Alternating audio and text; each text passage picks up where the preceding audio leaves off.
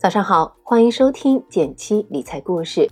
文稿我已经放在音频下方文字区，欢迎阅读。微信搜索“减七独裁，简单的简，七星高照的七。关注后回复“电台”，你真的会变有钱哦。话不多说，马上开始我们今天的内容吧。最近收到挺多有关于有了房贷后如何理财的问题。不少朋友是通过买房还贷后，开始对财务状况更加有规划，工作动力也更足。但问题是，贷款年限一般在二十到三十年，这么长的时间里，房贷占据了很大一部分资金。很多朋友说，有了房贷后就攒不下钱，那怎么办呢？今天我们就来好好聊聊。先举个实际例子，最近我收到用户玲玲提问，二十七岁的她在一线城市工作。和老公两人月收入一共是两万，现有存款十万，还计划在年底装修，预算十万，收入还不错的两个人，每个月工资却只能剩下一百来块。这个现象还挺普遍的，很多有了房贷的年轻人都会遇到，有的不光攒不下来钱，还需要借钱来还贷。难道我们只能默默忍受被房贷支配人生了吗？其实，想要解决这个问题，无非三个突破口。少花一点，多赚一点，以及收益多一点。先来说说第一个突破口：少花一点。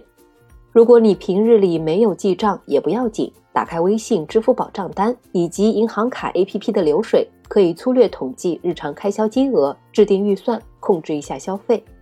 玲玲夫妻每月花在吃喝交通上的消费平均在四千元，仔细盘一盘，避开消费黑洞后，每个月平均下来能省下一千元。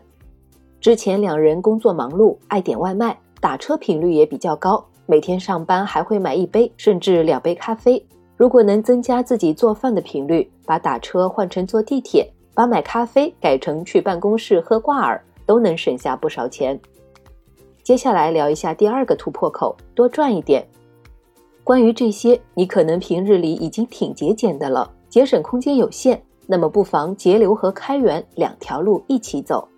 主业收入的增长也可以下下功夫，比如玲玲夫妇月收入稳定在两万元，目前用月收入还房贷还是有些压力，但他们算了算，每年年薪的涨幅大概在百分之五到百分之十左右。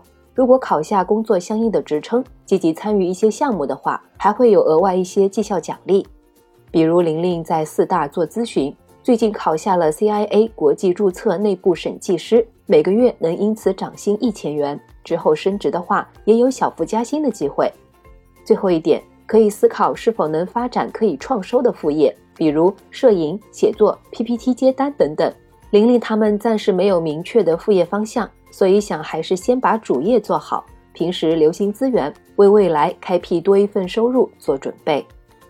最后一个突破口就是收益多点。也就是投资，除了上面谈到的努力增加本金之外，资产配置的逻辑依然是有效的。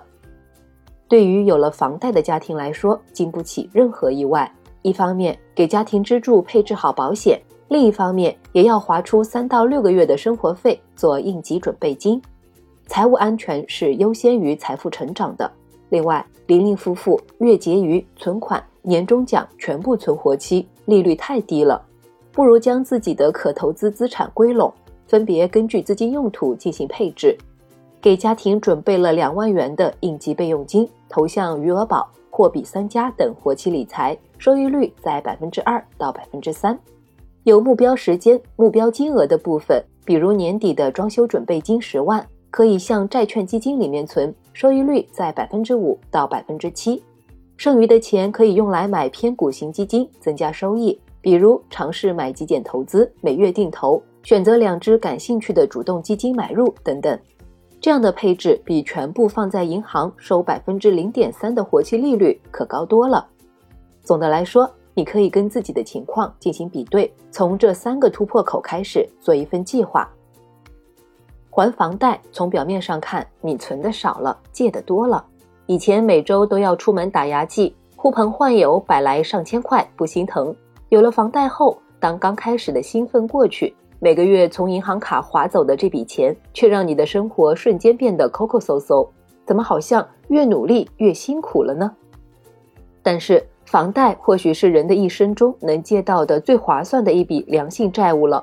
随着通货膨胀，钱越来越不值钱的情况下，你依然只需要还这么多，甚至越来越少。在随着工资上涨，其他主动收入增加，理财能力提升，每个月的这笔房贷对你而言，在总收入中的占比是逐渐变低的。下定决心买房还房贷，愿意承担这份挑战，就是人生向前迈进了一大步。接下来需要做的是对家庭财务做一个规划，知道钱怎么进出，还有什么可提升的余地。